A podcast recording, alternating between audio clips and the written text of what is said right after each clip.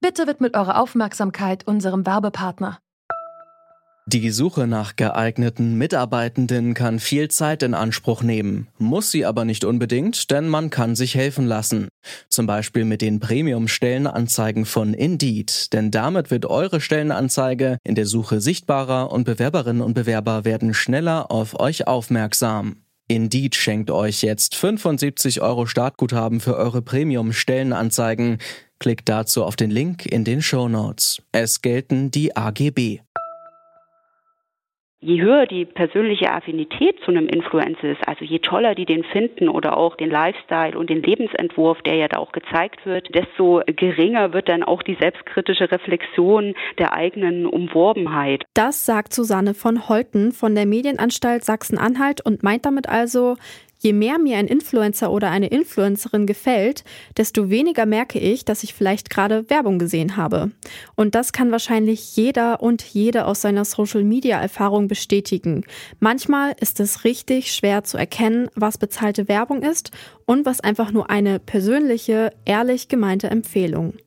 Unter dem Einfluss von Influencerinnen und Influencern stehen insbesondere jüngere Fans. Deshalb fragen wir uns heute, ist Influencer-Werbung eine Gefahr für Kinder und Jugendliche?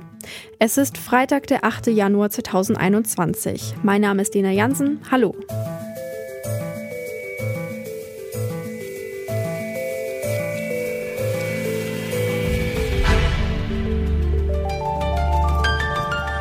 Zurück zum Thema.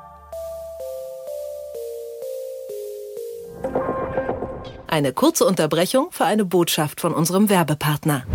Wenn es um die Internetgeschwindigkeit in Deutschland geht, dann hören wir oft nur schlechte Nachrichten. Dabei gibt es aber schnelles Internet zu fairen Preisen. Der Glasfasernetzbetreiber Pure bietet Internet ohne versteckte Kosten und das auch mit sehr kurzen Vertragslaufzeiten. Besonders interessant ist die freie Auswahl an Produkten, die man einzeln zusammenstellt oder einfach praktisch in einem Paket bucht. So findet dort jeder seine passende Internet-Flatrate oder auch TV- und Telefonangebot. Übrigens, Internet in Turbospeed gibt's jetzt sechs Monate lang gratis. Und das ohne versteckte Kosten und auf alle Tarife, aber nur für kurze Zeit. Alle Informationen gibt es auf pure.com. p-y-u-r.com. Influencer und Influencerinnen haben Tausende von Followern, die sie durch ihren Alltag mitnehmen. Für viele junge Menschen sind sie Vorbilder. Diesen Einfluss nutzen Unternehmen und Werbetreibende. Sie bezahlen Influencerinnen und Influencer dafür, bestimmte Produkte in ihren Content einzubauen und diese zu bewerben. Diese Inhalte müssen sie als bezahlte Werbepartnerschaften kennzeichnen. Doch worin unterscheidet sich eigentlich der klassische Werbeblock von Influencer-Werbung in sozialen Medien? Darüber habe ich mit Susanne von Holten gesprochen. Sie ist Referentin für Programm- und Jugendmedienschutz bei der Medienanstalt Sachsen-Anhalt. Ja, das ist eine gute Frage, Frau Jansen. Also Werbung, das haben Sie schon ganz richtig gesagt, ähm, umgibt Kinder überall und Kinder und Jugendliche sind es auch gewöhnt, mit Werbung konfrontiert zu werden, im Fernsehen, im Radio und Zeitschriften, ähm, im Internet beziehungsweise gerade in sozialen Medien besteht die Herausforderung darin, dass auch nicht nur für Kinder, sondern auch für Erwachsene teilweise schwer nachvollziehbar ist, wann ein Inhalt redaktionell ist, also wenn was vorgestellt wird und wann es sich wirklich um Werbung handelt. Das heißt, wenn der Influencer, die Influencerin eine kommerzielle Kooperation mit einem Unternehmen hat. Als Medienanstalten verfolgen wir das ganz aufmerksam und haben da eben auch oder mussten auch oft, vor allen Dingen vor drei Jahren, als das auch in aller Munde war und immer mehr aufkam, feststellen, dass Influencer eben nicht immer richtig kennzeichnen und auch nicht offen damit umgehen und transparent, wenn sie eine Kooperation mit Unternehmen haben. Und das macht es dann eben für den Nutzer, aber eben auch für Kinder und Jugendliche schwer zu erfassen, ist das ein Produkt, was der Influencer von sich aus vorstellt, weil er das so toll findet und dahinter steht, oder ist das ein Produkt, äh, das der Influencer vorstellt, weil er eine Kooperation mit einem Unternehmen hat. Und warum kann das gefährlicher für Kinder sein als jetzt normale Werbung vielleicht?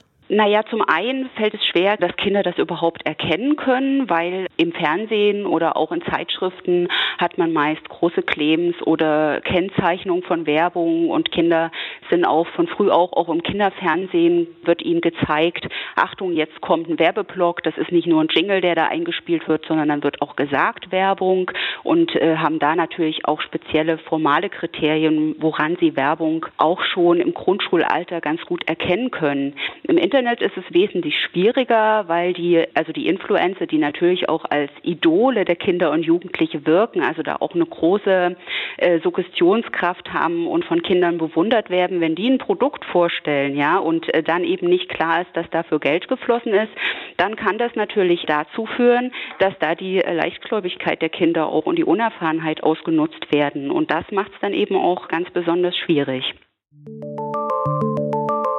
Dass Werbung explizit als solche gekennzeichnet wird, ist also wichtig, damit Kinder und Jugendliche ein Bewusstsein dafür entwickeln, wenn sie gezielt beeinflusst werden.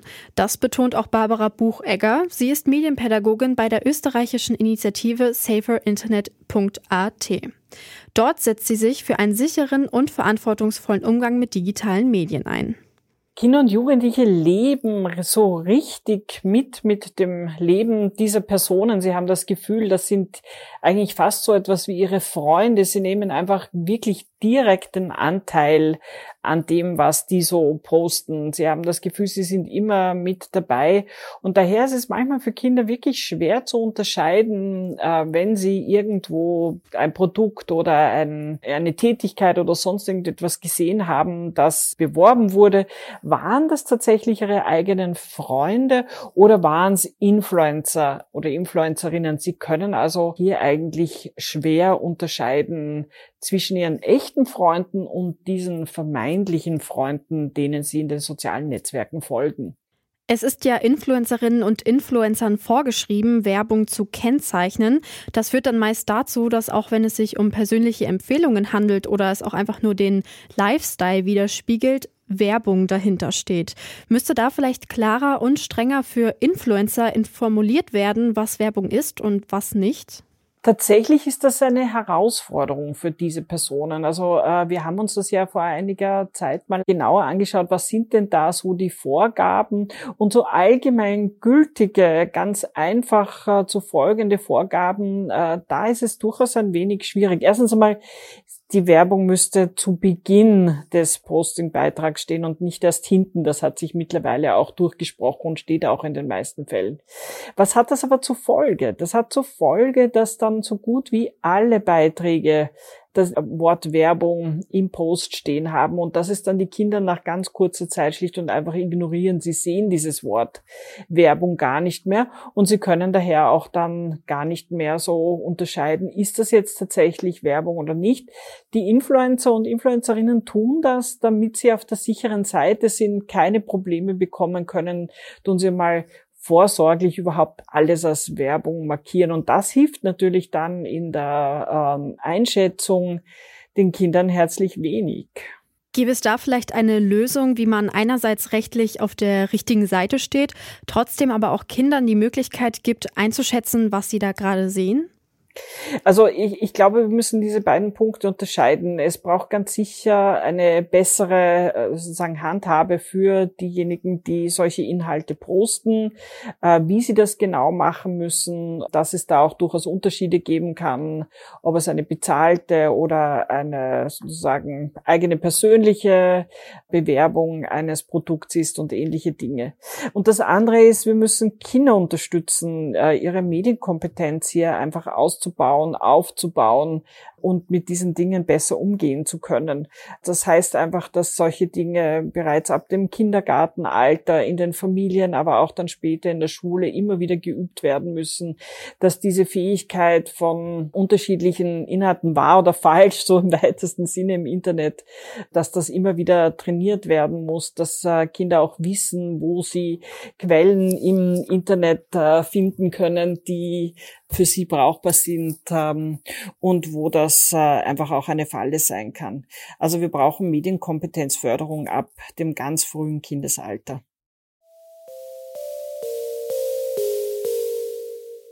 Wer ist schon immun gegen eine ausgeklügelte Werbestrategie? Allerdings ist es so, dass Kinder und Jugendliche besonders empfänglich für Werbung in sozialen Medien sind. Sie bauen zu Influencern und Influencerinnen eine enge Bindung auf, vertrauen ihnen gewissermaßen und werden dabei immer unkritischer mit Werbeinhalten und auch ihren eigenen Bedürfnissen. Deshalb brauchen Influencerinnen und Influencer eindeutige Richtlinien und müssen diese auch konsequent umsetzen. Außerdem kann eine bessere Medienbildung Kindern und Jugendlichen helfen, sich sozusagen selbst vor fremder Beeinflussung zu schützen. Dafür müssten aber auch Eltern sowie Lehrerinnen und Lehrer überhaupt erst die Möglichkeit bekommen, ihre eigene Medienkompetenz zu erweitern. Und damit sind wir raus für heute. An dieser Folge mitgearbeitet haben Charlotte Nate, Max Königshofen, Alea Rentmeister und Andreas Popella. Chef vom Dienst war Oliver Haupt. Mein Name ist Lena Jansen. Ciao und bis zum nächsten Mal. Zurück zum Thema vom Podcast Radio Detektor FM.